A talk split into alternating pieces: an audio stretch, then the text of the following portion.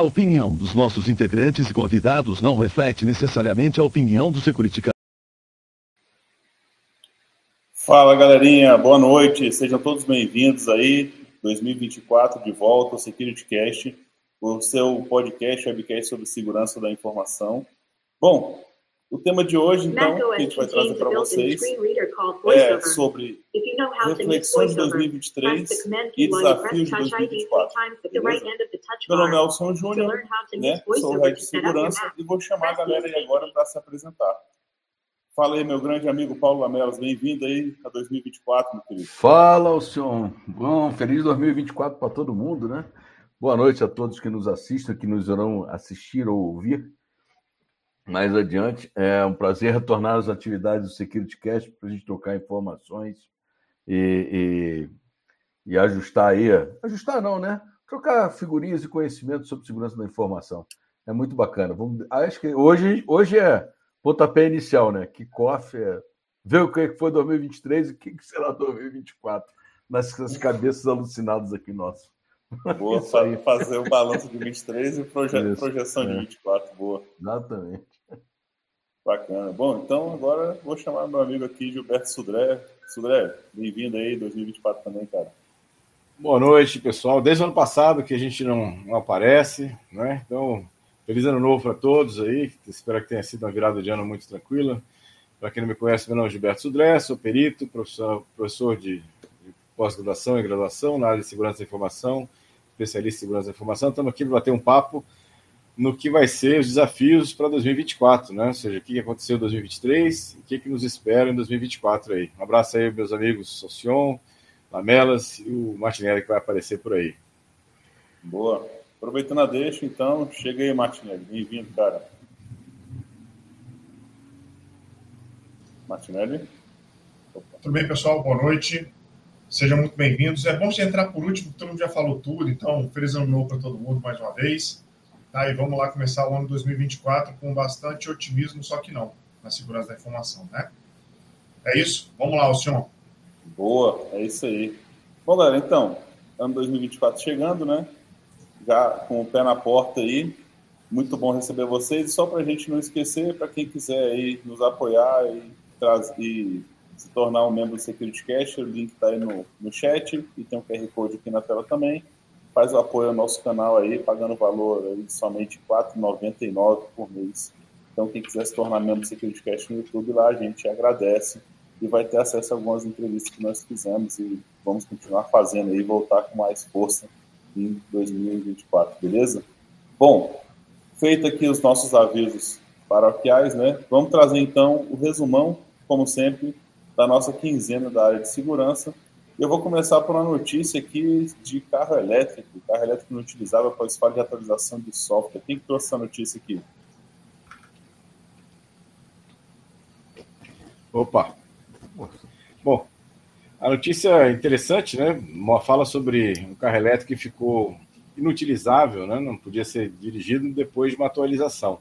Na verdade, acho que como tudo ainda está indo para o software, né? E principalmente agora os carros elétricos também, a gente vai ouvir falar mais sobre essa situação em outros locais, principalmente agora abordando o nosso tema aqui também, a questão de segurança, ou seja, cada vez mais a gente vai ter essa interação entre o mundo virtual e o mundo né, analógico, né, usando o software e aí expondo né, as vulnerabilidades que o software tem, né, o que vai ter nessa situação, colocando muitas vezes em risco até as pessoas. A gente tinha carros que eram completamente manuais, né? ou seja, a chance de alguém externo atacar esse carro e fazer algum tipo de controle nesse carro era nenhuma, né? ou muito pequena ou nenhuma, eu diria. Né? E agora, como tudo agora é eletrônico, né? ou seja, até o, o acelerador, na verdade, não é mais o cabo né, dos, dos antigos, não é o cabo que ia lá na borboleta lá do, do carburador, agora é um, um potenciômetro que manda um sinal para a centralina que vai controlar a injeção de combustível. Então, isso é, se eu altero é, essa leitura do potenciômetro, eu altero a aceleração do carro, altero o freio, altero uma série de outros parâmetros do carro. Então, essa é uma questão que, que vai nos, nos exigir, né, numa questão de segurança da informação, um cuidado muito maior. E aí, estendendo um pouco mais isso para casas, casas inteligentes, a gente vai ter o mesmo tipo de situação nas casas inteligentes também, ou seja, com expondo é, controle de acesso, expondo sensores de presença, né, e outras coisas mais em relação a isso, temperatura, sensores de temperatura e tudo mais. Então, é, a área de segurança saiu só da, da questão lá dos, dos ambientes né, digitais para ir para um lado também do ambiente analógico né, para isso. Ô Gilberto, vou, vou, puxar uma questão aqui que é um ponto que a gente já discutiu no SecurityCast lá atrás. O que, que o IPv6 vai ter a ver com isso, né? exatamente, porque assim, agora com o IPv6, bem lembrado, Martinelli, o, o IPv6 você vai ter acesso via internet a teoricamente todos esses dispositivos, seja um sapato, um relógio, um óculos, uma fechadura, né? Até o controle de pressão né, dos pneus, você teoricamente poderia até endereçar né, é, com o IP para saber qual é a pressão de cada pneu desse, desse, do automóvel. Então, é uma, uma questão que a, a superfície de ataque né, explodiu agora, né? No, sentido de, de onde você tem acesso a essas questões. Então, é uma, uma questão interessante a gente pensar para o futuro isso. É, não, é, isso é bem interessante porque é o seguinte, aqui no prédio estão começando a chegar os carros elétricos, né? E aí, pô, teve a necessidade de colocar uma rede Wi-Fi na garagem. Porque eles precisam da rede para se comunicar com algum outro lugar aí, para fazer a atualização dos softwares tudo, e a garagem não estava, né? Aí agora tu abriu mais uma superfície de ataque ao condomínio, que é a rede Wi-Fi da garagem. Bem, bem, bem interessante. Mas assim, a falha de atualização me lembra aqueles tempos assim que galera fazia atualização de BIOS. Hoje não, vem o aplicativo da Dell ali rodando o próprio Windows, faz a atualização aí. Antigamente você tinha que parar tudo e fazer aquela atualização, né? Se a luz acabasse ou a bateria do notebook acabasse, no meio tu perdia a placa-mãe. Você está perdendo a placa-mãe. Isso.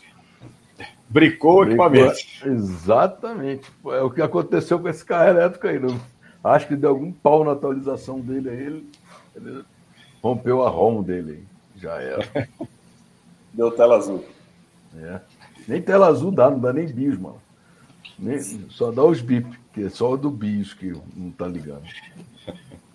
Por segurança, não deve ter esse tipo de atualização em tempo real enquanto você está usando o cabo. Deve ser não. quando estaciona.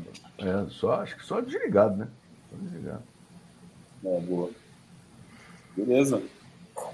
Vamos para a próxima, então? Bora. Malware explora Google Multilogin para manter o acesso após redefinição de ciência. Tua nela, Nancy. É, essa é minha. Essa aí que eu trouxe, aí, ela saiu bem no alvorecer de 2024, né? no dia 4 de janeiro, essa daí que eu puxei. Embora foi uma exploração que ocorreu lá em outubro tá, de 2023, é, eles só confirmaram ela no, no final do ano. Ou seja, é, ataca bem aquela autentica, autenticação 2.0, né? o ALF, né? em que eu acredito num parceiro e ele me, me faz essa, essa autenticação. No caso aí, esses malware, né? eles exploram o endpoint de, de, de, de credenciais do Google, que mesmo você trocando a senha, o cara mantém ainda as sessões. A chamada foi isso, né? Malware explora Google Multilogin para manter o acesso após a redefinição de senha. É bem interessante, né? E aí foi a CloudSec, que é pesquisadora, e aí ele foi incorporado a várias famílias de malware, né? Esse malware. Foi no, no Luna, Radamimphis, Steel C, Medusa, Rise Pro e o White Snake, né? Ou seja, é, a galera está fazendo autenticação no, no Google, principalmente assim, perfis do Chrome, né? Então você acaba tendo comprometido as suas senhas. Aí o, o Google, né, falou, como todo mundo, né, tá entrando na Microsoft, isso é uma future e você pode combater isso usando multifactor authentication, né, para fazer essa evitar esse, esse esse roubo do seu token de autenticação. It's not a bug, it's a feature. Isso. Cara, isso para mim é o melhor. Ah, não, não. É, o cara botou, botou assim, que ele atua em três cenários, né? Usuário logado no navegador, o token pode ser usado. Quando o usuário altera a senha, mas permite que o Google permaneça conectado. Então tem aquele cara, ah, pô, vou trocou o celular, vou trocar a senha, só que ele tem várias sessões. Quem acha que só fechar o navegador não está tá desconectado, né? Você tem que desfazer o login para deslogar daquela máquina. E se o usuário, se o usuário sair do navegador, o token será revogado excluído do navegador, que será regenerado ao fazer o login novamente. Ou seja, se eu só desligo aqui, no fechar, eu não, eu não fechei a sessão, né? Então você pode ser vítima disso daí, do roubo da, do seu token. O cara mantém a sessão aberta, né? Isso. Punk. Punk. Mais cenas dos próximos capítulos ali. Daqui a pouco vai ter um updatezinho. Isso, com certeza. Mas eu achei bem interessante porque é o seguinte: já é atacando essas novas tecnologias de, de, de WALF né, e, e, e gestão de AM. Nessa confiança Boa. de logins. É, enfim, né, vai fechando cerca sempre assim, dá um upgrade, né, MFT, aparece alguma coisa nova, sempre tem alguém consegue burlar ali a tecnologia. Bacana. Boa, boa, boa. Então vamos para a próxima aqui, puxar a próxima notícia. Estudo baseado em IA descobriu que impressões digitais não são únicas. Isso é tua, né, Martinelli? Essa é aquela velha briga que a gente tem da biometria, né? Usar biometria como senha. Né? E, e, e vários hacks que a gente já viu cadastrar senha com vários dedos diferentes, depois ficar é, passando hack, né, assim, abrindo o celular da, pessoa com outra, outra, outra pessoa. Então, essa parte é interessante porque uh, a IA mostrou, um estudo, na verdade, né, baseado em IA, mostrou que as digitais elas não são de, tão diferentes como a gente acha que são. Né? Assim, existem IAs que podem, de novo, aquela questão que a gente lembra, uh, algumas inteligências artificiais buscam um padrão. Né? E a digital, inicialmente, no primeiro momento, ela é lida por padrão, principalmente se ela estiver em duas dimensões. Quando ela está em três dimensões ou mais dimensões, alguns detectores de, de, digital levam em conta até o pulso sanguíneo, né? a pulsação sanguínea. Isso, isso obviamente aumenta o nível de segurança. Só que eu acredito que a gente caminha na biometria com a análise da IA por um, por um problema que a gente vai ter, que é a identificação de padrões semelhantes, né, assim, ou iguais. Então, é muito interessante porque quem utiliza biometria, faz Face ID, utiliza é, digital como senha, é para manter uma atenção com isso daí. É, aí eu vou no. Isso aí, essa descoberta, aí loucubrando as ideias, né? É, como a gente diz que o reconhecimento da biometria, né, do digital, é o identificador único, o LGPD, isso cai por terra, não é mais identificador único. Eu posso é, ter menos atenção em cuidar da biometria. Os olhos da LGPD, eu não identifico. Acho que o microfone deu, deu uma agarrada aí, Melas. Eu? Ah, Melhorou eu ou não? Melhorou. Agora voltou. Voltou. Voltou. Esse não, negócio não. é interessante, eu tinha visto do, do, do iPhone, só comentando que, é que o, o Gustavo comentou, né? uhum. que eles fizeram um teste desse, pegaram o iPhone com a identificação é, biométrica, de identificação de impressão digital, várias pessoas fizeram cadastros, né? Na, na, hora do cadastro lá, ele ficou reconhecendo todas as impressões digitais ao mesmo tempo lá, sem, sem identificar uma especificamente. É, é não, é, assim, eu não sei qual é a parte que vocês perderam aí, porque, é, mas assim, eu estou falando assim, no aspecto da LGPD, hoje em dia, o pessoal tem muita preocupação com biometria, que é um identificador único, né? Identifica diretamente a pessoa natural. Aí eu estou jogando o problema no ar, que é o seguinte: se eu tenho um padrão de biometria, se as biometrias não são tão independentes assim, eu não tenho um identificador único da pessoa natural.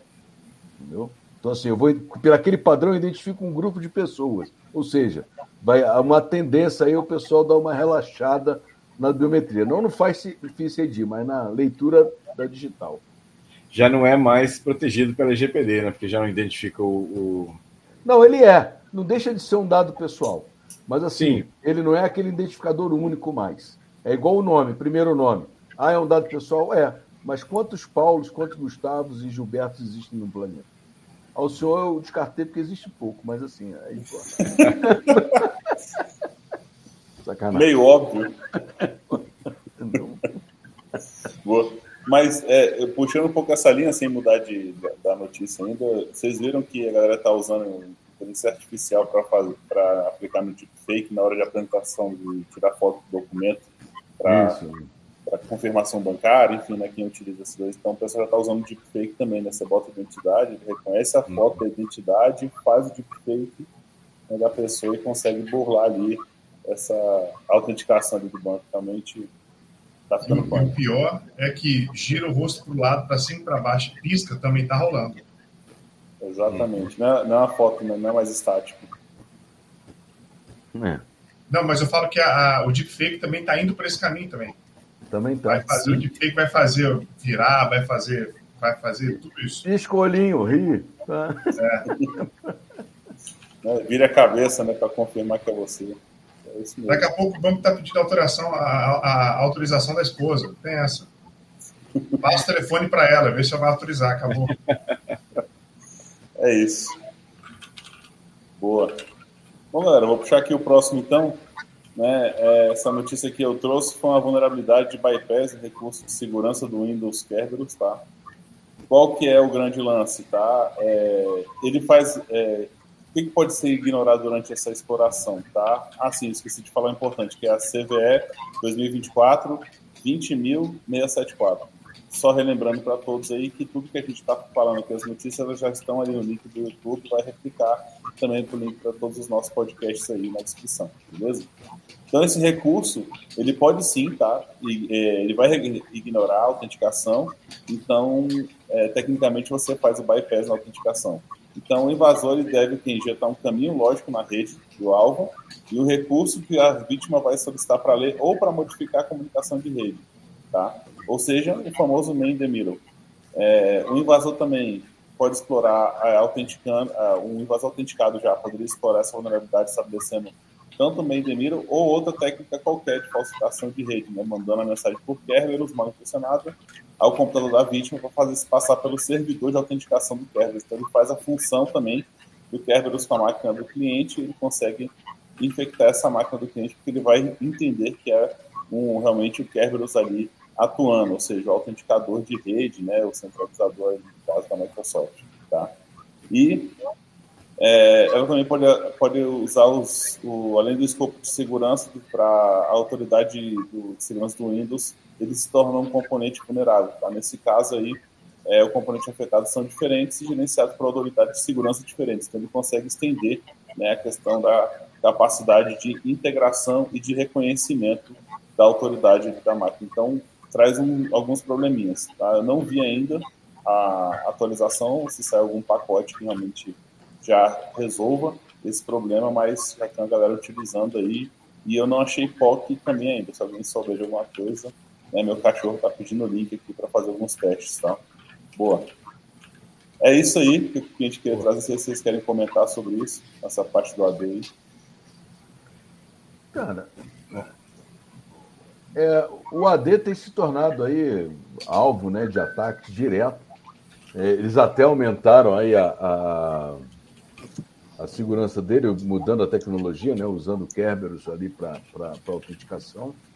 Mas assim, como está sendo um dos principais ativos de, de, gerenciamento de usuário, né, o ataque nele é, é constante, cada vez mais alvo. E, e a gente deve começar a aparecer. É, na realidade, isso linka até com o assunto que a gente vai falar hoje, né, que é a previsão de 2024, esses ataques, que até a mudança, por causa desses ataques, a mudança até centrar a segurança da informação no usuário, não mais em dispositivos e ferramental, porque isso aí o mercado já está saturado, né? Todo dia tem uma ferramenta nova, e, todo, e aí é central o foco da segurança da informação no usuário que, embora exista o ataque, o ataque existe, aí linka com a notícia até que eu trouxe, né, que é o cara do autenticação por, por confiança, né, Alt 2.0, é, é, a gente facilita a vida do usuário e a gente acaba sobrecarregando os times de segurança da informação aí nessas autenticações, nessas cadeias de confiança, né? E aí entra naquele famoso Todo mundo tira da manga, né? Eu vou tirar da manga agora também. Pô, zero trust, né? O cara, ah, aí da confiança. Então, pô. É... Voltamos às buzzwords aí. Isso, exatamente. Boa. Só para tocar Bom, o galera, Antes de ir para o próximo bloco, acho que o Sudré tem um recado bem bacana para passar Isso. sobre um evento que vai rolar. Isso aí. Bom, vou dar com, fazer um convite aqui para quem quiser palestrar na Sides Vitória 2024. A gente já está com a inscrição das palestras abertas lá no site, besides.vix.br. O evento vai acontecer no dia 18 de maio, não, 18 de, de, de abril, na verdade, né? De abril, isso aí, né? E aí, quem quiser escrever as palestras, a gente tem trilhas de palestras de, de segurança da informação e também trilhas de inteligência artificial também. Esse evento, esse ano, desse ano, a gente abriu uma trilha só sobre IA também. Então, quem quiser escrever sua palestra lá, os formulários estão abertos lá no site, sites.vix.br, são todos muito bem-vindos lá. Fiquem aí à vontade. Obrigado aí pela, pela presença. Quem quiser participar também, o evento também é um evento totalmente gratuito, vai estar acontecendo lá o dia inteiro no, no dia 18 lá. Valeu, um abraço. Obrigado aí. Boa. Sudra, vou pegar deixa aqui. Né? Eu não tinha nem conversado com vocês ainda, mas eu estou lançando um novo evento aqui também, em Brasília. Então, quem estiver por aqui no, na semana do dia 24, ali, se essa semana próxima, é chamado Black Box Meeting. A ideia dele é realmente ser que nem o Black Box, né? ou seja, a galera não não, não vai saber o que, vai rolar no evento, é totalmente exterior, o negócio é, é essa ideia. Então, é, dá uma olhadinha depois, quem tiver interesse aí, tá só no Instagram, chamado de Black Box Meeting, arroba, né, desculpa, arroba Black, Black Box Meeting, vou colocar lá. Então, quem quiser participar do evento lá, vai ser bem, bem legal, quarta-feira à noite, aí, dia 24, começando às 18 horas. Vou pegar deixa aqui puxar também, e aí quem vai, a galera conhecer. Ah, o evento lá, né, que tu, tu lançou lá, né? Exatamente, exatamente. É tão misterioso que não tinha nem falado com os amigos aqui ainda, né? Tava meio que em off ali, mas saiu, saiu. Por isso que é Black, é black Box. Boa, boa. Exatamente. Travou a língua. É, dá uma travada. Eu já tem até aqui um, o Sérgio que já até mandou a palestra dele lá também pro, pro evento lá. Bacana. Valeu, Sérgio. Obrigado aí pela participação. Boa, boa, grande Sérgio. Aproveitar e dar boa noite aqui para a galera que eu só respondi no chat aí, né? E quem falou bem-vindos aí. Vamos agora para o nosso, pro nosso próximo, próximo bloco também, o bloco de assuntos da noite. E começar falando um pouquinho, eu vou começar a puxar aqui. Né, vamos, como sempre, né? Começar a puxar pela retro, falar um pouquinho de 2023. 2023 foi um ano um pouco atípico, né? Porque tivemos aí a vibe do chat GPT, que todo mundo associou o chat GPT à inteligência artificial. E logo com isso, quem surfa as ondas também é a galera da, dos cybercriminosos que querem ali, de alguma forma, ou, ou acessar, invadir, enfim, né, ou de alguma forma tentar arrancar dinheiro dessas oportunidades aí. O que, que eu trouxe um pouquinho para falar também, é, depois eu vou puxar aqui com vocês, e é, tem um site que eu vou colocar como referência ainda, que ele mostra né, os incidentes que rolaram em 2023. Fala das entidades, né? Por entidade, por exemplo, que teve mais incidentes que lançaram, então só trazendo uma prévia aqui, né, foi Facebook, Tesla e Google nessa ordem. Não se assustem, né? Microsoft não está nessa lista, mas eu vou passar depois com vocês aqui. Mas voltando ao assunto de inteligência artificial, é, eu acho que foi uma das ondas que a galera mais surfou, né? Com aplicativo falso, etc. E eu vou dar, dar essa deixa aí para vocês, já ir comentando alguma notícia aí, para a gente fazendo essa reta de 2023. É, é, assim, a inteligência artificial, o, o chat GPT, né, é a, é a generativa, né, é, é, é onde o cara interage. Na onda veio o BART, né, o BARD, né, e agora tem outras várias, várias teorias foram lançadas de que a gente ia ter o Terminator, o T-800, que ia sair daí a Skynet, tem gente que acredita, tem, tem gente que acredita nisso, né? Fielmente nisso. Aí é, é de cada um, de cada perspectiva. Eu acho que ainda está longe disso. Galera, né? deixa eu só te cortar rapidinho nesse pequeno assunto. A gente estava discutindo essa semana no nosso grupo ali, né, privado Security Cast, sobre os dois, as duas inteligências conversando, né? Alguém mandou. Isso, é. Foi. Uhum. Né? Então, Não, até assim, foi o, o comentário da, das duas inteligências foi, foram bem interessantes, né? Foi arrumando uma forma de acabar com a raça humana, como é que eles poderiam extinguir, assim, criando teorias ali para isso. Teoricamente, você induz o assunto, né? Se você baixar o chat GPT no teu app e abrir a Siri aí, ele vai conversar com ela no próprio aplicativo, entendeu? É, e os dois começam a trocar figurinha e eles vão elocubrando, né? E vão, e vão alucinando, né? Tem que tomar cuidado com isso, que a generativa, dependendo do que tiver, até conversei isso com o Martinelli, ele estava perguntando um negócio de toco. Se você aumentar a temperatura e aumentar os tocos, a, a bicha começa a dar uma alucinada. Mas assim, ela ouve, mas assim, focado em cibersegurança, a gente teve várias pessoas utilizando a capacidade generativa da IA e mais o, a pesquisa que eles fazem no banco de dados é, para criar ferramentas para aperfeiçoar o tipo de, de, de spam, né? Aperfeiçoar os ataques de spam, deixar eles mais de, com maior dificuldade para as pessoas naturais, né? É, entenderem que aquilo ali era um ataque, que aquilo ali era um, era um, era um spam. Então, é, é, é assim, associando a tua notícia da IA com cibersegurança. E eu, eu ou eu tô meio ou eu me despluguei, mas assim, aquela explosão que nós tivemos de ransomware em 2022, ela não se repetiu em 2023. Né? É, acho que assim, a gente focou, o pessoal tomou um susto danado, e em 2023, assim, tivemos ataques de ransom, tivemos ataques, algumas grandes explorações, mas assim, não foi com tanta é, é, é notificação como nós tivemos em 2022. Bom, Lamelas, acho que uma parte disso aí também foi, por exemplo, o governo americano ele definiu que era, era proibido você pagar resgate. Então isso, isso. acabou é, assim, desestimulando essa situação. Outra coisa é que as empresas começaram a se, se, se é, proteger com backup. Né? Então sabiam que backup era uma questão importante, começaram a se proteger em relação a isso. Então tudo isso acabou desestimulando um pouco essa, esses ataques de, de ransomware e aí começou a um ataque de phishing, né? Que aí começou a realmente aumentar bastante, usar inclusive IA para poder montar aquelas campanhas de, de phishing para empresas. Acho que foi, acho que isso acabou afetando essa, essa iniciativa aí. É, eu realmente eu vi o que aconteceu, né? Eu vi um pouco que as empresas brasileiras, que eu vi algum repórter, acho que foi até da Pura, é, eu posso estar enganado, desculpa se não foi dela, mas que estavam, é, os brasileiros estavam pagando mais resgate do que normalmente. Então, o, o que eu comecei a ficar, achar estranho é isso, porque você acaba estimulando, né? Como estava falando aqui, seria bom não fazer. Mas eu acho que sim, teve um grande movimento de ransomware, mas que falaram, tanto sobre inteligência artificial que ransomware ficou um pouquinho esquecido. Mas você via uma ou outra nota ali de algumas empresas que caíram em ransomware grande, né? Ou até antigos. Não, sim, inclusive houve um movimento de das seguradoras, né? De cibersegurança. Que, que ó, por causa até do movimento de 2022, é, o ransom, eles estavam querendo tirar, ou quando você colocava o seguro de ransom, aquele assessment deles era muito maior.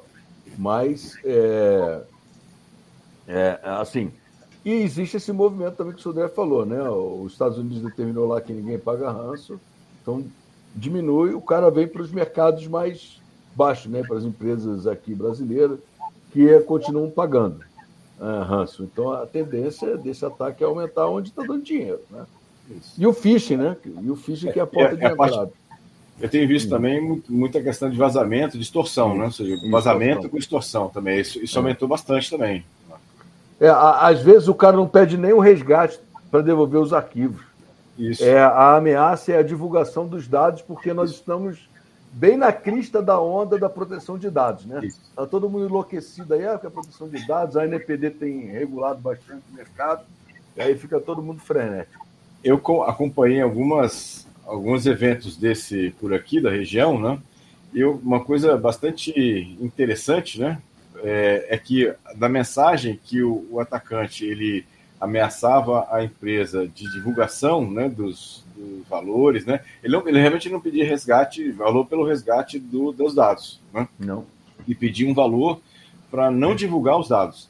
E ele falava na mensagem, né? É, em várias situações eu acompanhei isso aqui, que ele ia é, abrir um processo na NPD.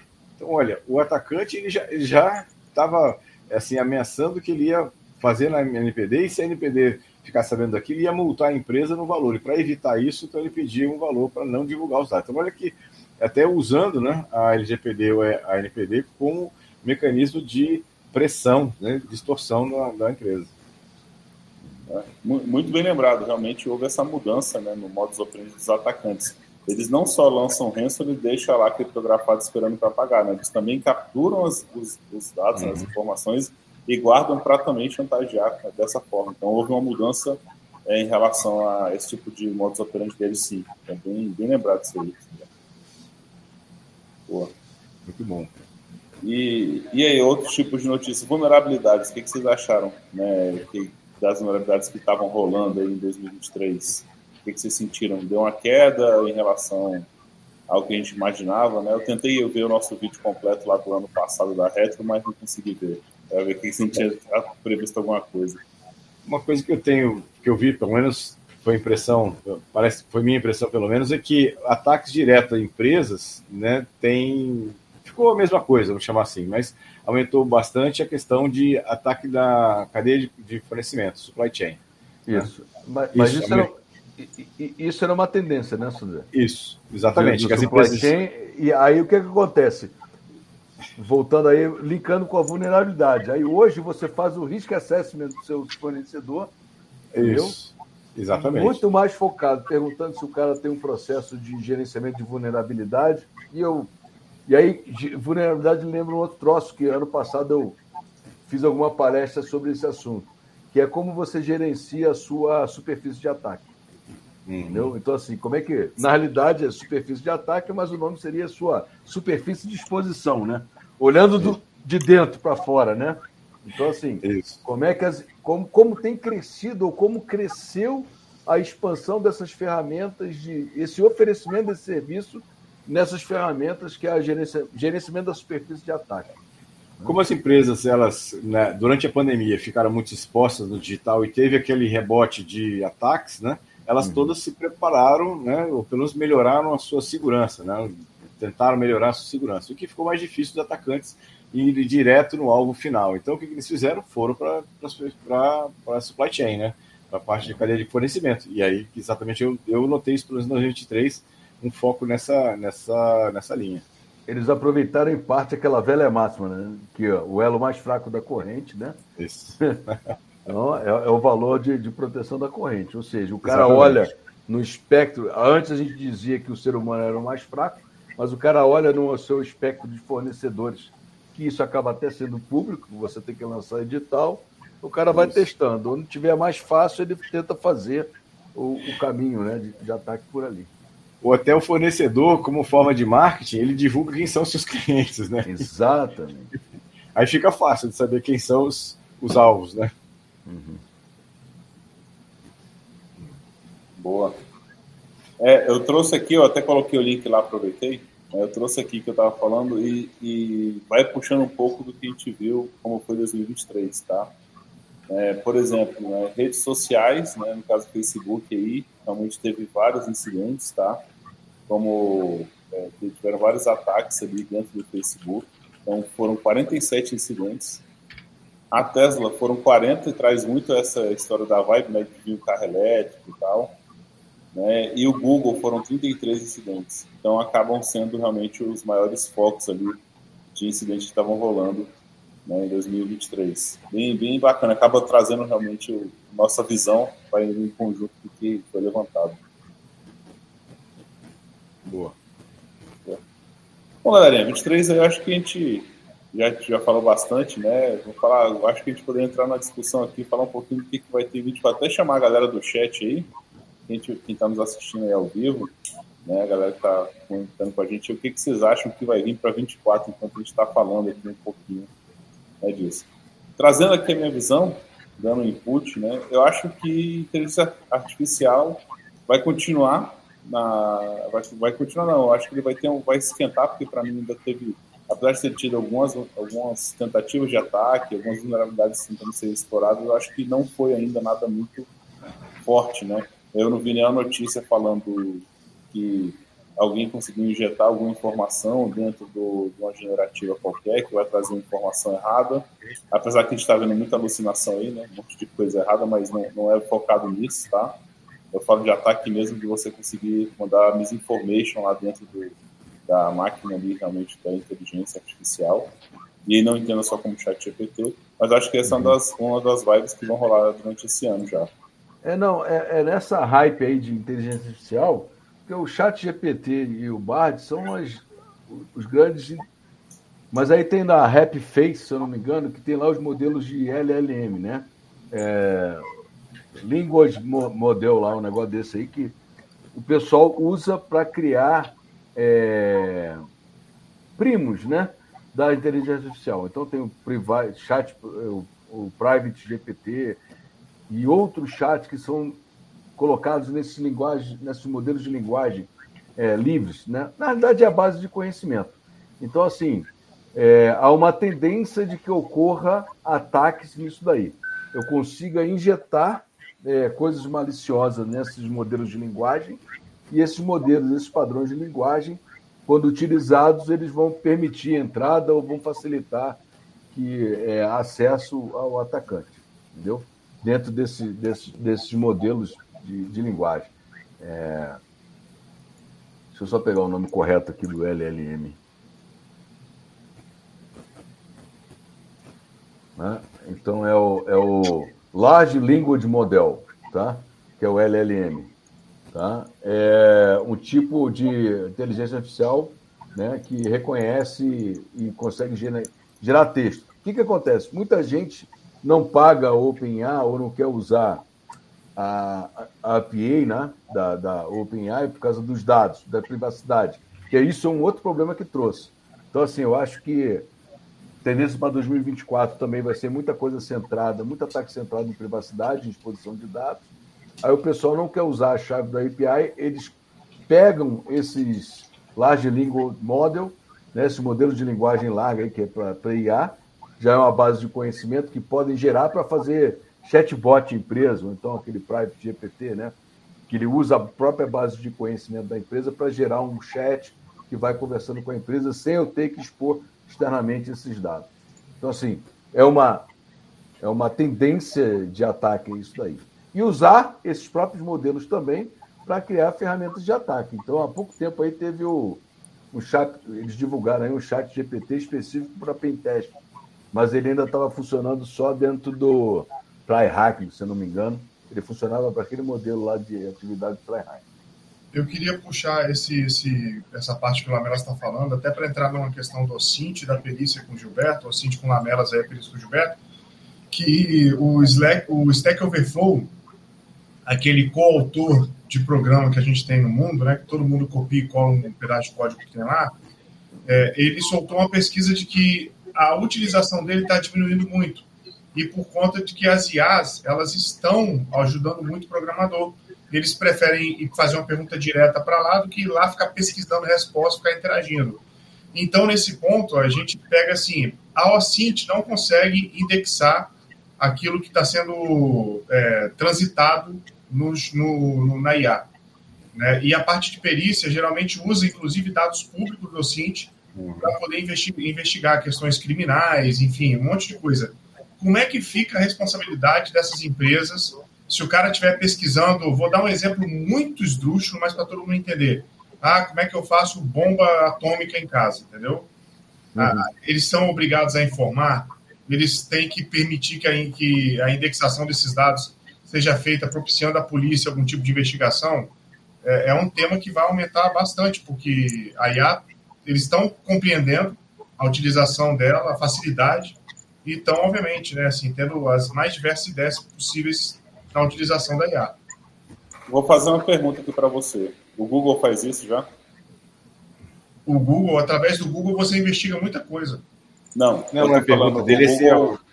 avisa que você perguntou alguma coisa dessa natureza. Não, não, não... não, o Google não avisa, mas ele também não impede, porque ele está indexado lá. Você consegue ver que é o isso, lugar. Isso. Inclusive, vários, várias investigações criminais são feitas assim porque os dados são abertos, não precisa nem pedir permissão para o Google.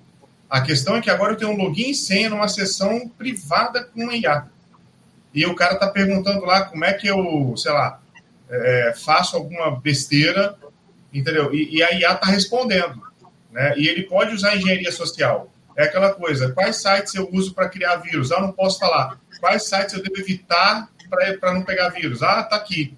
Então, até onde vai a responsabilidade civil e criminal das empresas fornecedoras de IA na hora em Cara, que a pessoa tiver. Mas aí, Gustavo, nós vamos entrar. Aí, desculpa entrar numa de Tramontina, mas aí nós vamos entrar na discussão do seguinte: porra, a Taurus é responsável por um cara pegar uma pistola. Não, não, não, Lamelas, não é isso, não, então, cara. Assim, é, comunicar, né? Que, é, a gente tem que propiciar, a gente tem que propiciar uma forma. Das, é, é eu vou dar um exemplo. Rastreamento, né? De investigação, né? Beleza. É, exatamente. Assim, Pode mas ela vai ter. isso, cara. Ele não ela... permite isso. Agora ele permite, porque foi suspenso quatro vezes no Brasil, foi um monte de coisa, criou o aplicativo, hoje a polícia consegue, nem, nem pede para o WhatsApp, ela vai lá direto com o login sendo do delegado, do juiz, pega dado lá, entendeu? Então, assim. Não. É, Beleza. O WhatsApp, o WhatsApp conseguiu. O Telegram conseguiu. O Telegram foi possível nesse Telegram. acho que é, o ponto do Gustavo é o seguinte: é, é ter uma forma de você investigar caso tem, tenha alguma coisa dessa natureza. Mas, mas tem uma forma. Por exemplo, é, aí eu vou voltar no outro caso. Lembra lá do uma, um desses Unabomber doido lá nos Estados Unidos, que é o iPhone não forneceu porque o cara não tinha chave, ou ele não fazia, ou disse que não fazia aquilo ali, e ele não quis quebrar e depois foi quebrado. Não, foi, foi, em São Bernardino, o, Isso. o, o, o, o Mass Killer do, de São Bernardino, que eles acharam o celular e tentaram forçar a Apple a quebrar, a Apple falou que Isso. não, foi no Isso. Supremo, o Supremo deu razão à Apple, eles quebraram de outra forma. É isso. isso. quebraram de outra forma. Assim, eu, eu acho o seguinte, Martinelli, eu não tenho como controlar como é que você usa a inteligência artificial. Agora, Assim como tem aqui a lei Carolina Dickman, que eu tenho lá que mantém o acesso ao log, provavelmente o Google mantém o acesso lá indexado de quem conversou com o Bard, porque você tem que estar logado para conversar com o Bard, e na OpenAI também, você tem que estar logado para conversar com o OpenAI. A partir do momento que você caiu lá na coisa, a empresa, depois que o cara perguntar, vem cá, por, até porque os chats ficam armazenados, se você não deletar, ele fica armazenado ali, e a própria IA diz que é o seguinte, ela vai compartilhar aquele teu conhecimento com alguém. Então, assim, eu acho eu acredito, né? Não acho. Eu acredito que tem um controle de tudo que eu faço ali. E tem, apesar de ter as travas, apesar de ter as travas, e você com, com a engenharia de, de, de, de prompt consegue, não é nem engenharia social, é engenharia de prompt, você consegue manipular as travas da, da, da inteligência artificial, mas está escrito ali que eu fiz aquela operação naquele dia, né? Eu acredito que isso aconteça. Deixa então, eu só abrir um outro. O, o Marco Civil traz isso, né? Em tese, você tem que guardar isso tudo para propiciar. Não está muito explícito, né? digamos, na questão daí do chat com a IA. Mas por ali você consegue trazer isso daí. Não preciso de uma lei nova para isso. Mas eu estou uhum. falando justamente é que há responsabilidade é, porque o chat GPT ele pode ser consumido por, por API. E, e, por API eu posso fazer uma empresa que fornece outros tipos de chat consumindo o, o chat GPT. Então eu tenho que ter essa mentalidade, cara, de que eu vou ter que guardar esse dado, de que eu vou ter que ter isso para propiciar futura investigação de algum jeito, entendeu? Deixa eu abrir outra, outra discussão nessa linha de código, de uso de código via o IA. Você pode chegar no IA, ele pede, ele escreve um código todo para você. Propriedade intelectual, já sei.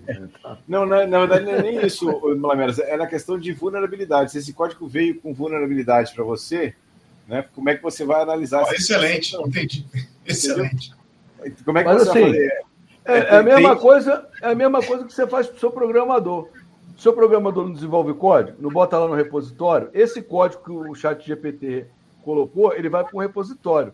Tem que passar por um ciclo de desenvolvimento seguro de software. Não, mas olha só, mas olha só, uma coisa eu ir lá no, no, no repositório no GitHub lá, que eu sei que é de alguém, que eu sei quem é a pessoa, eu vou lá e pego o código, copio o código, uso o código dele que ele deixou aberto lá. Outra coisa é usar a IA, que ele pegou o negócio não sei da onde, veio de um. Beleza, sei, mas você, entendeu? não sei da onde, mas você botou em algum projeto. Sim, mas o negócio que veio é a vulnerabilidade, entendeu? Beleza, mas assim, se eu tiver lá as ferramentas Dash, Sash, pô, testes sintéticos, okay. não vai passar. Se você fez isso, e se você simplesmente pegou o negócio, colou lá e, e entendeu? É só, não, é só aí, aí, nessa é linha. Aí nós caímos no, aí não foi nem na, na, na, no chat GPT. Aí nós caímos de novo na ética, no comportamento Sim. pessoal do cara que está fazendo determinadas coisas. Entendeu? Aí só, só, aí só com educação, maluco. Eu tenho uma pergunta bem legal ali, né? do Bem Maluco, ela falando se a gente acha que 2024 haverá uma explosão de, informa de infostilos, né? roubos de informação com tá. é, aumento de infiltrações de redes. É exatamente o que a gente acabou de falar ali. Na verdade, é o que vai, é o que vai acontecer, na minha visão. Como Isso. o ransomware vai, vai ficar é, mais difícil ou efetivamente menos eficiente ou eficaz de, de ter dinheiro, de ganhar, esse é o, é o caminho, entendeu? De extorsão, de roubo de informações. Eu, pelo menos, acredito. Até comentamos isso um pouco antes aqui. Né? Uhum. Eu acredito também. É, o caminho vai ser o phishing. Entendeu? Vai aumentar o phishing aí direto. Phishing, eu... roubo de informação e extorsão. Isso. É, e acho que isso aí tudo vai ser acompanhado, sabe por quê? Eu acho que a tecnologia que vai impulsionar isso aí vai ser o phishing por meio de ar. Né, eu, já, eu recebi esses tempos agora a ligação do pessoal se passando pela central telefônica do Nubank. Não. Né, Parabéns. E tem central telefônica, né? Do Nubank Parabéns. falando. Você e mais eu, acho que o Gilberto. Eu, mas eu... Eu, só que agora é o seguinte, né? Eu agora sou cara de pau. Eu aperto dois para falar com a atendente e já converso com o cara numa boa. Pô, Eu já fiz isso. Aí a primeira pergunta que o cara fala assim: o senhor poderia passar o seu nome? Assim, você me ligou, você sabe quem é, sou eu. Aí a ligação inexplicavelmente cai, não sei porquê, entendeu? É, não, não. Outro dia o cara me ligou e eu falei que era o Frederico. O cara, mas não é, não é o Paulo? Eu falei, não, não, não. Eu, esse telefone eu roubei dele, você tá falando com outro cara. Aí o cara desliga a Ah, é muito bom. Eu acho que o Vishin aí, por meio de ar, ele deve realmente vir, bem forte, né? Que trazendo ali. Porque 2023 já foi, já foi mais, mais pesado, né? Eu acho que o WhatsApp e SMS né, no Brasil aqui, a galera, lógico, né? A galera continua caindo, mas eu ainda não, não acho que vai. Acho que está perdendo a força. Porque a força está vindo pelo telefone. Porque o telefone a pessoa consegue é, trazer um pouco mais de sentimento na conversa, né? E o cara ali, ou se for a central telefônica, mostra um certo profissionalismo e o cara vai clicar, né? Clicar número um, dois, três, como você falou, e vai dar as informações para atendente. É, mas, mas o, é, o, que, o que eu acho bacana nisso tudo é porque é o seguinte, né? É, você recebe uma ligação da central telefônica, o, o golpe dos caras é bem feito, entendeu? Mas assim, quando você está muito distraído, você cai, porque Primeiro foi o SMS. Eles tinham top de SMS. A compra na Casa da Bahia não foi autorizada, não quê. Aí, do nada, vem a ligação da central telefônica do Nubank. Entendeu? Aí tu. Pô, peraí. Aí o cara é relacionado à compra. Ou seja, eles montam um storytelling do golpe. Então, a, a, muita gente, às vezes, no dia a dia, acaba caindo por causa disso. E você vê aí, várias pessoas caem nesse golpe. Deixa eu fazer uma outra, só uma outra abordagem rapidinho sobre a áreas de maior risco na, em 2024. Eu, eu vou dar minha, minha visão. Assim, acho que financeiro vai continuar tendo né, nessa tendência, mas a área de saúde também é um negócio que os, é, é bem, é, bem complicado, né? Seja, principalmente roubo de dados, porque o, hoje, né, você roubar um cartão de crédito hoje, ele é bloqueado de forma muito rápida né, pelo aplicativo. Então, Sim. efetivamente, ele, ele vale muito pouco né, na questão, mas o dado é, de saúde, né, ou seja, um dado de resultados médicos, isso vale muito né, na, na, questão. Então, essa é uma questão que, que eu acho que vai é, chamar mais atenção do, dos atacantes nessa questão. E aí, quem é da área de saúde, quem trabalha né, cuidando de dados de saúde, eu diria que é bom ter ficar olhando né, pela sombra aí as coisas, porque vai, vai piorar. É, cara, é, a área de saúde ainda é, uma, é, uma, é um tipo de empresa que realmente não se coloca muita verba focada em segurança. Não tanto que eu acho como deveria, como você mesmo puxou aí.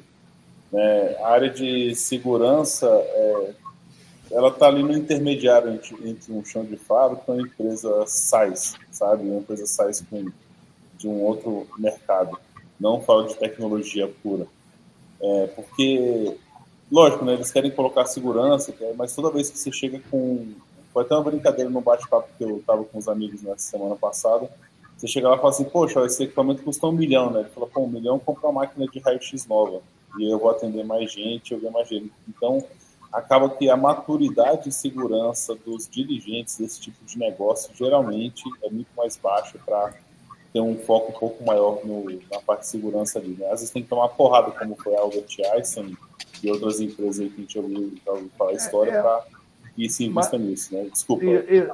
Não, não, eu, eu que estou te cortando, senhor, mas assim, é, eu acho que é isso. Os caras ainda não tomaram impacto.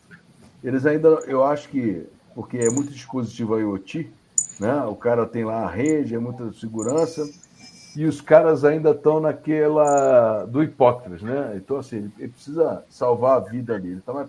E ele não acredita que alguém mal intencionado possa chegar ali, bloquear um aparelho ou mudar a injeção de insulina num paciente que esteja ali ligado para trazer a, a morte do camarada, porque o cara vai tirar um relatório e no final vai estar com a dose perfeita e o cara é, fez um, um bypass do sistema de, de né, num sistema daquele ali e causou a morte de um alvo específico, né? Isso ainda não está muito em moda no Brasil, né? Mas é, já aconteceu mas por aí.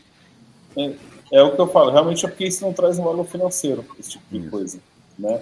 Porque no momento que você trouxer, o que traz valor financeiro é todas as informações médicas, sabe? Você pegar a informação médica de uma pessoa politicamente exposta, né, e fala assim, pô, se tu não fala nada, eu vou, sei lá, dizer que você está com uma doença grave ou que ia acontecer tal coisa. Uhum. Exatamente. E aí, assim, é, essa é uma questão que e assim, é bem, bem crítico nesse caso. Né? E aí, eu acho que vai começar a ter um foco maior nesse tipo de, intenção de, de, de, ataques também. É. Boa, o bem maluco ele mandou aqui, né, falando aqui, ó, ele falou 7-1, mas eu acho que é 1-7-1, né? 7 no Brasil é criativo. Realmente, eu concordo muito. O skill técnico comparado a hackers de outros locais é, em relação a esses.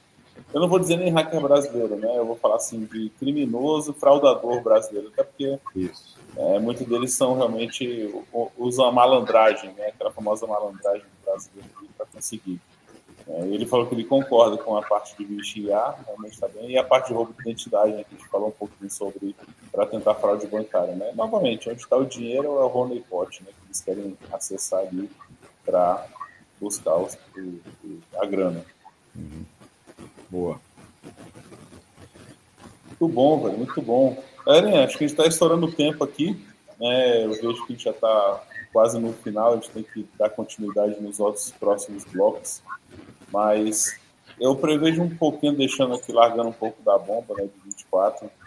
É, tem outro ponto, mas eu prevejo uma coisa boa. Né, vou falar da bomba porque você sempre está na discussão. Eu acho que, óbvio, né, vai continuar com aquela história de aumentando o número de vagas em segurança, ou seja, vão ter mais vagas do que pessoas, e isso aí é óbvio, porque a tecnologia no geral está assim, então vai acontecer com segurança também. Mas eu vi uma reportagem interessante, uma matéria interessante hoje, eu não estou lembrando qual foi o site, mas depois eu coloco aqui para vocês, eu está salvo ali no meu, no meu outro computador, que fala que muitos dos recrutadores, né, que é, dos recrutadores pelo LinkedIn, deixa a vaga aberta meio que ad eterno, só para fazer um phishing de currículos para criar uma base. Isso.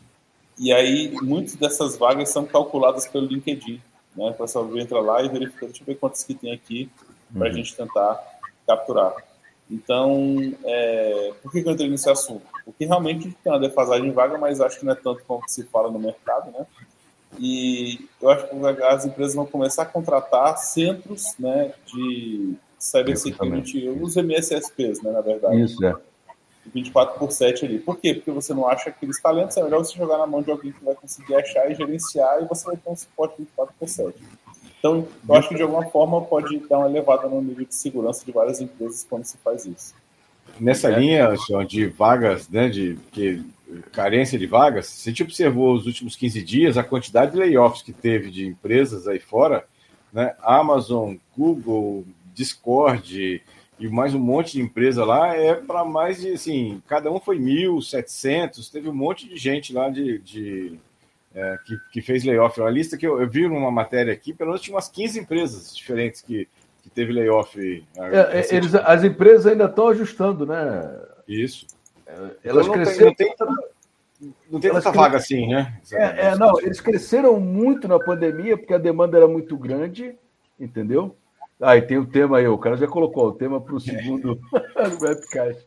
Mas assim, elas cresceram muito, cresceram muito e agora elas estão se desfazendo, até porque aí o cara é uma palavrinha que todo mundo não gosta, né? Que é o tal do EBITA, aí a galera tá, tá tentando equilibrar aí o tal do EBITA, né? Mas assim, é, essa parada do, do LinkedIn deixar a vaga aberta já estava rolando, o, nego já, o pessoal já estava comentando sobre isso, né? Então é que o cara está fazendo phishing de currículo, na realidade. Mas uma outra notícia boa, Wilson, que eu acho que é uma outra tendência, é a gente começar a ter o cara de segurança no C-level da empresa. Entendeu? Ou no C-level, ou pelo menos no conselho de administração, alguém que tenha alguma sombra de, de, de segurança da informação para poder conversar com essa galera e entender essas demandas. Eu estou torcendo por isso. Realmente mesmo. acho que tem que aumentar. Mas, bom, já temos o tema aí do Security Boa. Cash aí, o Ben colocou. Acho que já vamos bater o martelo aqui online, né? Falar sobre vaga de SI, porque vai ser bacana a gente conversar sobre Uma boa, hein? Próximo. Boa sugestão. Boa. Galerinha. Você falou dos centros de segurança. Cara, é porque assim, a gente sabe que isso, isso é meio que, vamos lá, um firewall, né? E isso não resolve tudo, cara. Como é que vai resolver aquelas empresas que elas são crônicas na questão da segurança? Então, o que, que eu vejo? Você tem um MSSP, por exemplo, com um time formado de sênior, pleno, enfim, que atende não só a sua empresa, mas como outras, você começa a dar, naquele momento, uma senioridade e, por exemplo, uma resposta incidente para esse time. Esse time vai tratar casos de empresa A, B, C e D com market, é, mercados diferentes, né? Como eu falei, né? tecnologia, enfim, indústria, etc. E aí você tem um time mais maduro do que você pegar uma empresa dessa e começar a construir do zero um time todo. Porque até você construir, criar a cultura desse time dentro daquela empresa, você colocar o conhecimento dele focado para o que a empresa, é, como ela funciona, né? Ou seja, colocar essa galera dentro de um processo e entender e começar a fazer a rodar, você já tem um time que já tem tudo isso muito bem formado, sabe? Uma equipe que trabalha bem. Então, você trazer para uma empresa menor, é, vamos lá, para empresas um pouco menores, e você delegar essa responsabilidade, ou empresas que talvez não tenham a maturidade em segurança tão formada, onde o MSSP vai ter, você acaba impulsionando de forma mais rápida que essa empresa funciona bem. Não estou falando que é o melhor modelo do mundo ou pior, mas eu acho não, que é uma concordo. das vertentes desse ah, ano. Eu concordo. Concordo. Só acho assim, a, a, pessoa, quando, quando ela ouviu agora você comentando aqui no nosso cast, MSSP, nossa, vou ver o que, que é isso. Ela tem que entender que não é só assinar o contrato com essa empresa ela vai ter que fazer um monte de outros investimentos em treinamento, em ferramentas, em composição de time, não adianta nada ter contratar e, e a pessoa que está dentro da empresa não sabe nem abrir o chamado, não sabe nem sabe quem vai informar para abrir o chamado. Né? Então, assim, é, é só para lembrar dessa, dessa maturidade que a empresa vai ter que ter naturalmente. O, o MSSP vai facilitar, vai apagar um monte de incêndio logo de início, mas não é bala de prata, não é. Não existe tá bola de prata. Exatamente. Não existe. Mas, é, só deixando claro que não é, entendeu? Poxa, eu achei que antivírus e Fire resolvia tudo. Tem não? Não, Se só Fire. alarme resolve. só Fire, pô. Não precisa disso tudo, não. É. Bota o AF, bota o AF que resolve a parada, mano. É só é, ter então tá consciência tá na hora então, tá de usar o computador, não precisa de antivírus. Pô. Antivírus consome memória e processamento. Eu também acho, eu vou... também acho. Olha quanto, bois, olha quanto bois hoje a gente soltou aqui, mano. Eu tenho o Next Generation Firewall também, vê, troço na cabeça. Mano. Zero Trust. Vai. EDR, XDR, Isso, uhum. SDR, toda. Sopinha de letrinha EDR, né? Isso. O negócio é SOC. Mas, é, para falar um pouquinho aqui, para deixar meio que uma bomba, enquanto os grandes executivos não entenderem que segurança é formado por várias camadas, e essas camadas têm que estar todas protegidas e, obviamente, balanceando orçamento e cultura, e, enfim, e como a empresa ela trabalha, o processo dela interno. Enquanto não houver esse entendimento, realmente só um CISO indo lá para o board e, e, sentando todo dia e, e batendo, martelando na cultura daquela cabeça daquela galera para pegar, porque se eles não tiverem isso na cabeça, vai ser sempre aquele Deus nos acuda, né? Invadir aqui, aí demite todo mundo, bate todo mundo, volta. É. Né? Deu um problema aqui, corre para lá, para cá. Então, não, isso é um processo eterno. E por mais que você invista 10 bilhões, com certeza você tem altíssima chance de ser invadido também, sabe? Uhum. Sem dúvida. Bom, eu vou puxar aqui, galera, dicas de hoje. Né? Então, Isso. vou começar contigo, Sudré. Faça aí sua dica do nosso Security Cast de hoje. A minha dica está baseada numa notícia, que eu acho que vocês também devem ter visto, lá que o Google fez um acordo em uma ação sobre rastreamento de modo anônimo do Chrome. Então, ou seja, a dica, na verdade, é que quem sério? usa. É sério, exatamente. O Chrome, o Google rastreava quem usava a, a aba de anônimos.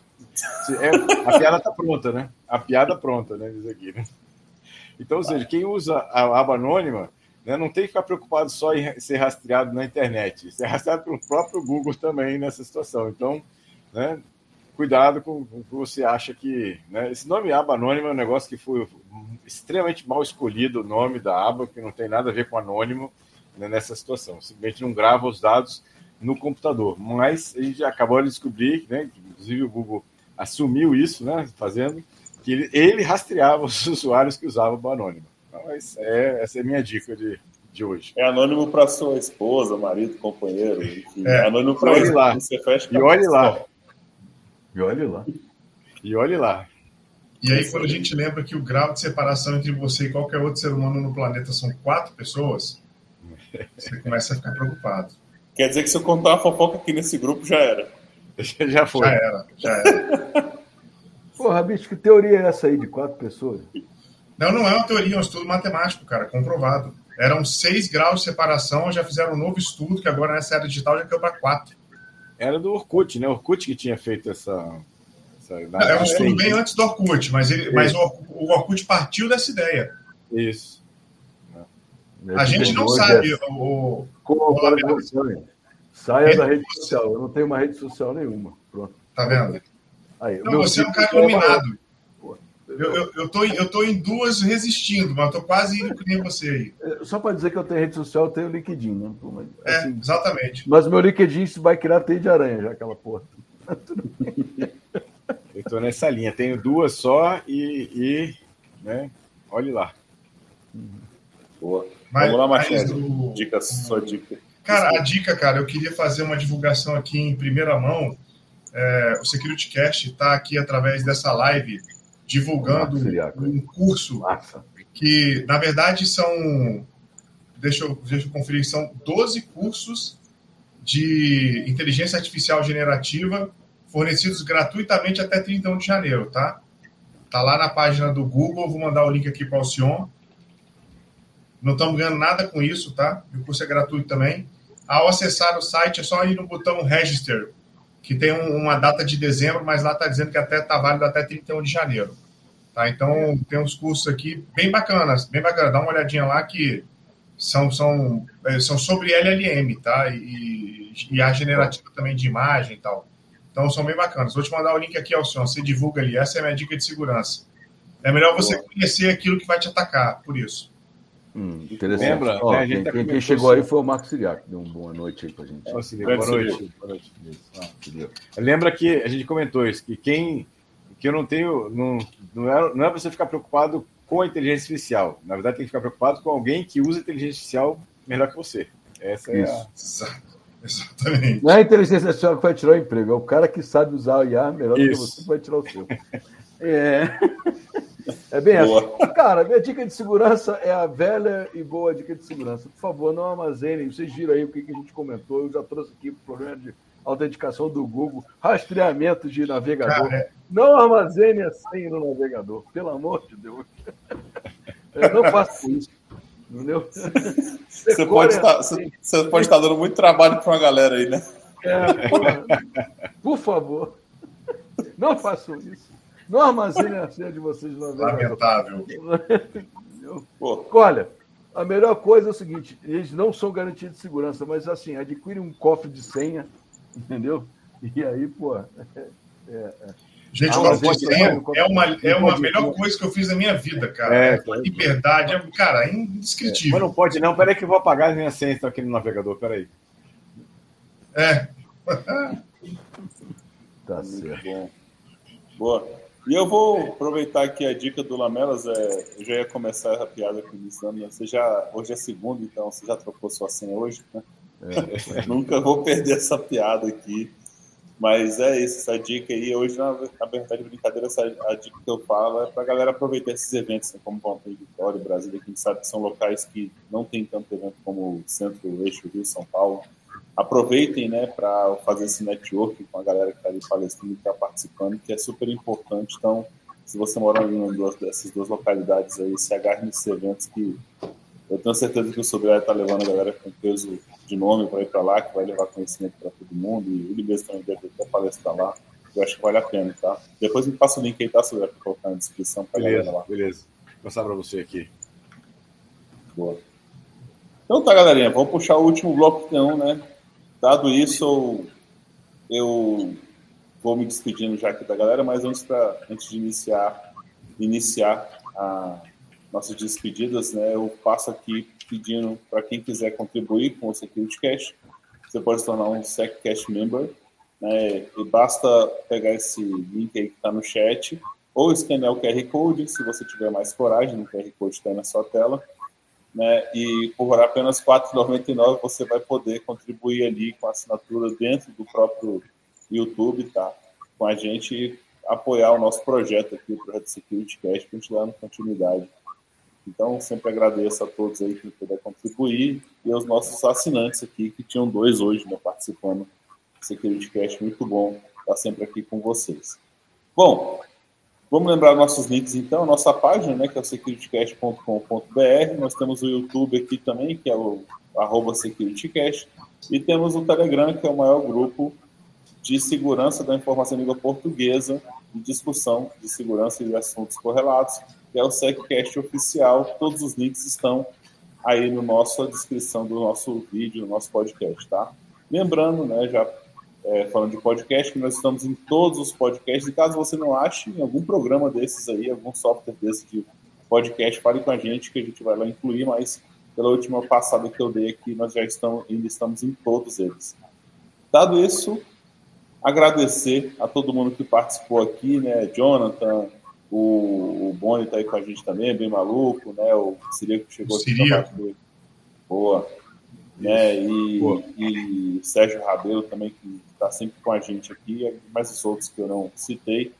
A galera que também vai nos acompanhar, né? Depois vai estar aqui com a gente no podcast, ou não, não estava aqui no ao vivo com a gente. A gente agradece sempre a audiência, a audiência gigantesca que a gente tem em podcast aí, assustadora né, onde a gente está sempre no top 25, pelo menos, mensal, nos podcasts sobre Tech News. Agradecer a todo mundo que está participando aqui e principalmente aos meus amigos, né? Sudré, Martinelli e Lamelas, que estão aqui com a gente sempre. Obrigado por mais esse webcast, mais um ano que estamos iniciando. Né? Esse é o, o décimo ano do SecurityCast, vamos fazer 10 anos em abril. Contagem regressiva aí para 10 anos de SecurityCast, muito bom saber que a gente está alcançando aí já a cidade. Bom, dito isso, passar a palavra aqui para o Sudré dar suas despedidas. Bom, valeu, obrigado aí pelos meus amigos aí, a companhia do Alcion, Martinelli, Lamelas, obrigado aí pela presença de quem está nos assistindo, né, agora ao vivo, né, e quem vai nos assistir ou ouvir, né, via podcast aí no, nos portais de podcast, obrigado aí pela, pela participação, pelas sugestões aí, é, chamar para se inscrever lá no nosso é, YouTube, também no Telegram para isso. E vamos nos encontramos aí de novo aí no próximo Security Cast aí. 2024 tem muito desafio pela frente aí, mas vamos, vamos em frente. Um abraço aí, pessoal, a todos. É, Martinelli. Pessoal, obrigado mais uma vez pela audiência, pela participação. Vamos começando agora 2024. O próximo tema é bem desafiador, bem polêmico. E fica aí, então, o nosso convite para o próximo cast, a gente falar sobre vagas em TI. E até a próxima, pessoal. Muito obrigado mais uma vez. Um forte abraço, um abraço, Lamelas, Gilberto e Alcion também. Valeu. Boa, vai lá, Lamelas. Valeu, galera. Eu vou parafrasear o Gustavo Martinelli. O último a falar, você não fala quase nada, todo mundo já falou. Galera, boa noite vocês, muito obrigado. Que a gente tenha um 200, 2024, 224, todo idão. 2024, né? Cheio de, cheio de atividade, como o Sodré falou, promete, vamos ter bastante desafio. E a ideia é que a gente faça mais e quem sabe aí a gente, em abril, nos 10 anos do Security Cast, a gente tem um Security Cast especial aí, tipo mesa redonda, com mais participantes, né? para a gente trazer mais gente para trocar figurinha. Agradeço Boa. a todos que nos ouvem, a todos que irão nos ouvir e a presença de todos. Abraço a todos vocês. Obrigado ao Sion, Gilberto e Martinelli. Abraço Beleza. a todos. Valeu, galera. Feliz 2024 a todos. Tchau, tchau. Tchau, tchau. Valeu.